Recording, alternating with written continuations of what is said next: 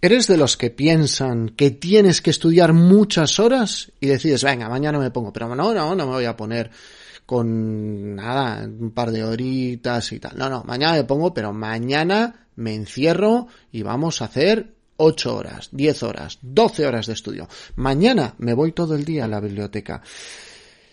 ¿Piensas que tienes que estudiar muchas horas y crees que, que, es bueno que te pegues esa paliza? Bueno, pues vamos a analizar la realidad al respecto. Vamos a ver los datos que tenemos a día de hoy disponibles, tanto de evidencia científica como la experiencia de opositores, para que tomes la mejor decisión posible. Nos vemos ahora mismo.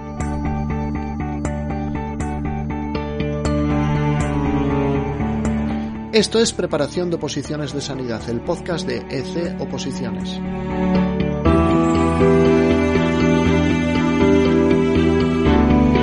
Episodio 306. ¿Por qué no hay que pegarse grandes palizas de estudio?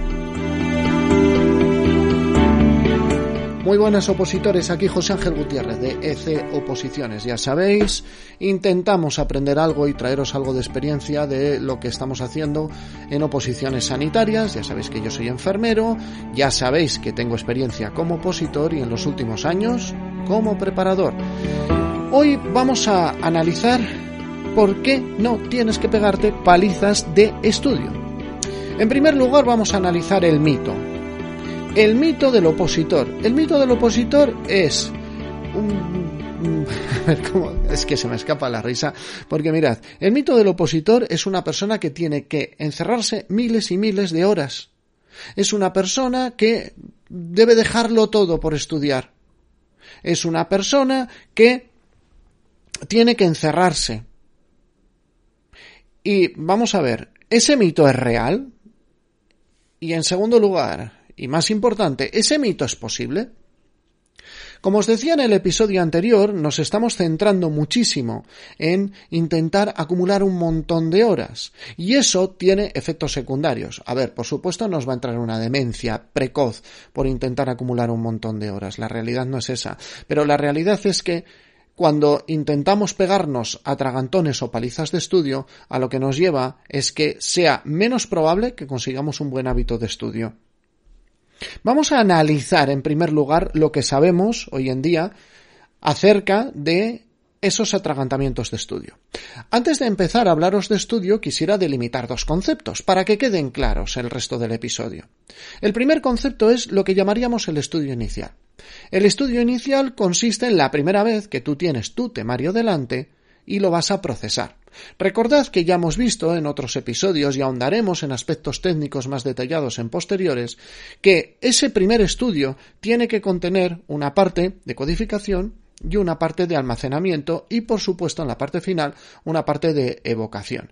Es decir, vamos a ejercitar los tres procesos fundamentales de la memoria a largo plazo en nuestra primera sesión de estudio.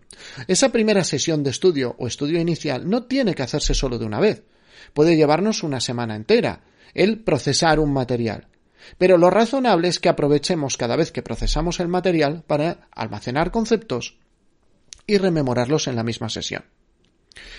Esto, llevado a una forma gráfica, es la primera vez que nosotros cogemos el libro, no está subrayado, no lo hemos leído nunca, aunque sean conceptos que ya sabemos, porque en oposiciones sanitarias normalmente nos vamos a presentar a mm, categorías profesionales de las cuales ya tenemos un título, es decir, no es la primera vez que estudiamos una parte de los contenidos. Puede que algunos sí, como pueden ser los contenidos de legislación de una posición sanitaria. Pero lo que tenemos que centrarnos nosotros es que en ese primer estudio vamos a coger ese material en bruto, lo vamos a leer, vamos a hacer una lectura comprensiva, a partir de ahí haremos nuestro subrayado, nuestra codificación y luego todo eso acabará en un formato de esquema que también hablaré de él en los próximos días, de las conclusiones que hemos sacado en los últimos años de, las mejores prácticas a la hora de esquematizar. Las sesiones posteriores, si la primera sesión de estudio era esa que no conocemos el material, las sesiones posteriores son en las que trabajamos ya con los resultados de la codificación, es decir, de manera simple y sencilla, nuestros esquemas. Por lo tanto, dejamos acotados estos dos conceptos. primera sesión de estudio, sesiones posteriores. Y vemos claramente que los materiales que empleamos para trabajar son completamente diferentes. En la primera sesión de estudio vamos a obtener esos materiales y a empezar a almacenar cosas en nuestra memoria. Y en la parte final de esa sesión es razonable que intentemos evocar conceptos, porque recordad que os lo digo muchas veces, la fuerza de vuestro músculo no es una fuerza de intentar almacenar, sino de intentar recuperar dentro de vuestra memoria. En el estudio inicial tengo que memorizar sí, indudablemente, todo. Lo mismo todo, todo, todo, no. ¿Por qué? Porque lo que nos están dando los estudios que mm, intentan analizar los procesos de la memoria y la retención a largo plazo es que la clave está en el número de veces total que se repite en el material en tiempo. Es decir, si utilizamos mejor dicho, si repetimos el material menos veces a lo largo de más tiempo, parece que la retención es mayor. Por lo tanto, ¿qué deberíamos hacer? ¿Estudiar menos en nuestra primera sesión de estudio y que nos suene? ¿O nos damos en esa sesión de estudio una gran paliza e intentamos memorizarlo todo? Si lo piensas detenidamente, o mejor dicho, no si lo piensas detenidamente, eh, la mayor parte de los estudios se basan en que estos estudios de retención, de repetición espaciada, en que el, el sujeto de estudio tenía que intentar memorizarlo todo, una lista de 50 palabras, una lista de 100 palabras, una lista de términos, incluso Ebbinghaus se ponía a memorizar combinaciones de sílabas sin sentido de dos en dos. Parece razonable que si queremos apoyarnos en los beneficios documentados sí que tenemos que memorizar en la primera sesión, pero no tanto como parece. La pregunta ya no es si hay que hacerlo, sino cómo lo vamos a hacer mejor. Y la respuesta es que en esta primera sesión de estudio lo que parece que también nos están diciendo los estudios sobre la memoria es que si evocamos en esa primera sesión de estudio es cuando empezamos a afianzar mejor los conceptos es cuando empezamos a utilizar mejor nuestras herramientas mentales. ¿Cuáles son los hechos? Mirad, la repetición espaciada lleva a mejores resultados que las grandes palizas de estudio.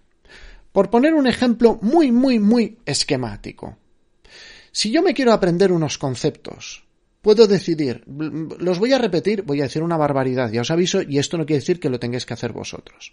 Los voy a repetir mil veces hoy, que es lunes, además, cuando estoy grabando esto, los voy a repetir hoy mil veces. Y dentro de cuatro semanas me ponen una prueba. Voy a recordar menos conceptos de los que he repetido esas mil veces que si hoy los repito diez veces y a lo largo del próximo mes me programo 10 sesiones de repaso en las cuales los vuelvo a repetir otras 10 veces.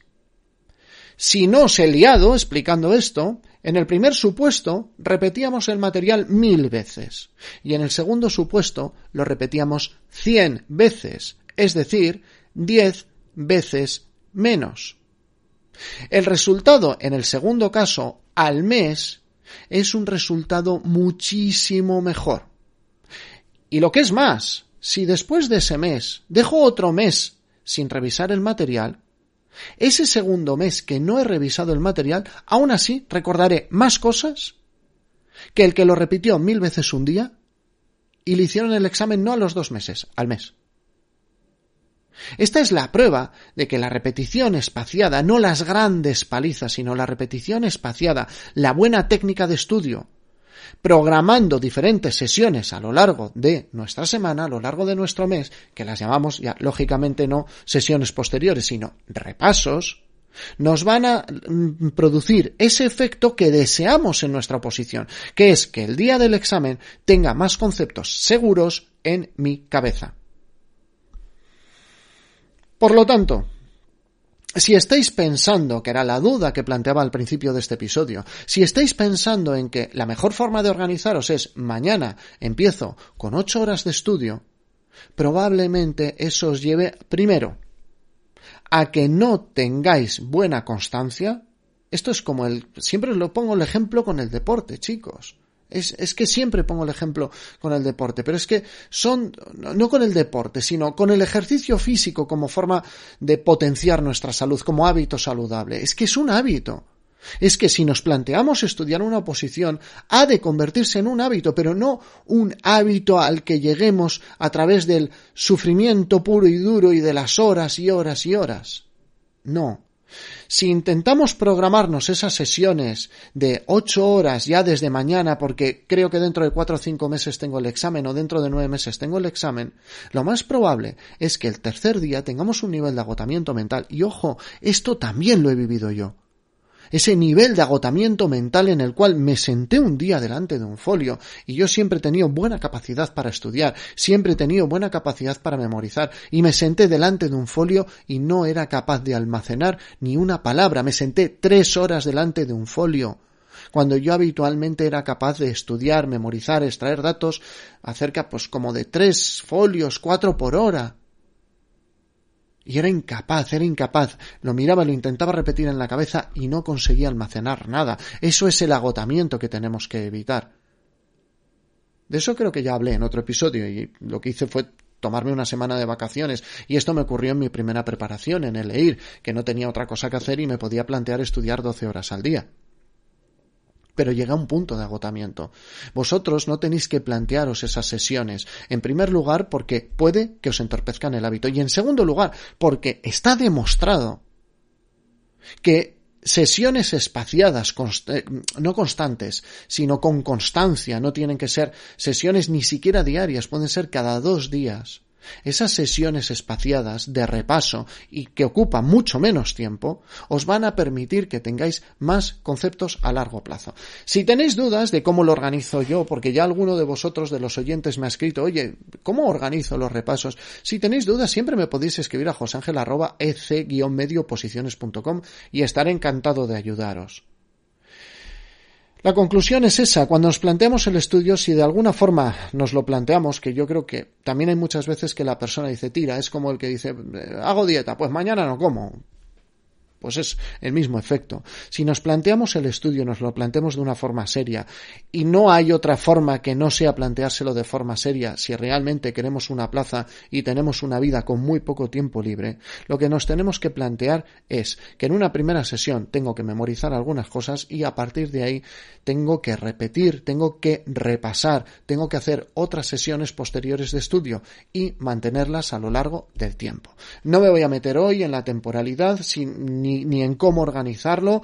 Lo que sí que os voy a, para acabar, parece que el éxito está en repartir un promedio de cuatro o cinco sesiones, os he puesto antes un ejemplo de 10 repeticiones, pero de cuatro o cinco sesiones cada dos meses de estudio segundo. Que las dos primeras sean en las dos primeras semanas y que ya a partir de ahí lo puedas programar cada tres o cada cuatro semanas. De esa forma al menos una vez al mes, va repasando esos conceptos. Y mm, ¿Esto es arrastre? Pues yo no sé si lo denominaría arrastre, porque alguno de vosotros ya me lo ha preguntado. ¿Esto es arrastre? No lo sé. Yo solo sé que a día de hoy el utilizar técnicas como notas corner, tarjetas de estudio, eh, la técnica de los posits, técnicas que yo leo algo y luego intento decir de memoria lo que, lo que estoy lo que he intentado almacenar en su momento en la cabeza o lo que ya he repasado varias veces, nos lleva muy poquito tiempo. Entonces, es una forma de mantener el, el conocimiento vivo, porque lo que yo he percibido estudiando por vueltas, yo nunca, también os aviso, como opositor, he tenido el privilegio de estudiar por vueltas. Siempre tuve seis, nueve meses y prácticamente lo daba todo a una vuelta y dejaba un mes de repaso final, pero era repaso, nunca lo consideré una segunda vuelta. Pero cuando yo he planificado el estudio de opositores por vueltas, la sensación era que en la segunda vuelta no se recordaba apenas nada de la primera, y la duda que yo tenía era, ¿hemos aprovechado la primera en algo? Se tenían un por deciros un número, un 15% de conocimientos más. Y la pregunta que yo me hacía es, ¿y si en vez de un 15 tuvieran un 30 o un 50% de conocimientos de lo que habían estudiado? Es por eso un poco también por lo, que grabo estos episodios. Si este episodio os ha proporcionado algo de ayuda, algo de valor, pues por favor, dadle una valoración de 5 estrellas en Apple Podcast, por favor, dadle un me gusta en iVoox, un corazoncito en Spotify, dejad un comentario, mandadme una duda si queréis compartirlo con un amigo. ¿Por qué? ¿Por que este canal es perecedero, no para mí, para vosotros. Vosotros llegará un momento en el que, si lo hacéis medianamente bien, conseguiréis vuestra plaza. ¿Y quién va a querer escuchar al pesado este de las oposiciones más tiempo si lo que queremos es borrar de nuestra cabeza los duros meses de sacrificio? Y no hace falta el sacrificio, muchas veces es una persona que trabaja, que tiene hijos y que saca dos horas al día. Ese es el sacrificio. Y lo saca el lunes, el martes, el miércoles, el jueves, el viernes, el sábado y el domingo descansa porque tiene que descansar y, lo hace un mes y otro y otro y otro y otro. Claro que sacrificio estar seis meses, ocho meses, un año estudiando. Ya no os quiero contar los que no sois sanitarios, que os encerráis durante años. Eso ya, señores, mm, no lo tratamos en este podcast, pero para aquellos que tenéis que, que lidiar con agendas comprometidas, creo que os puede ayudar. Gracias por el tiempo que habéis dedicado a escuchar este episodio y de corazón os deseo que sea tremendamente útil. Nos escuchamos en el siguiente episodio.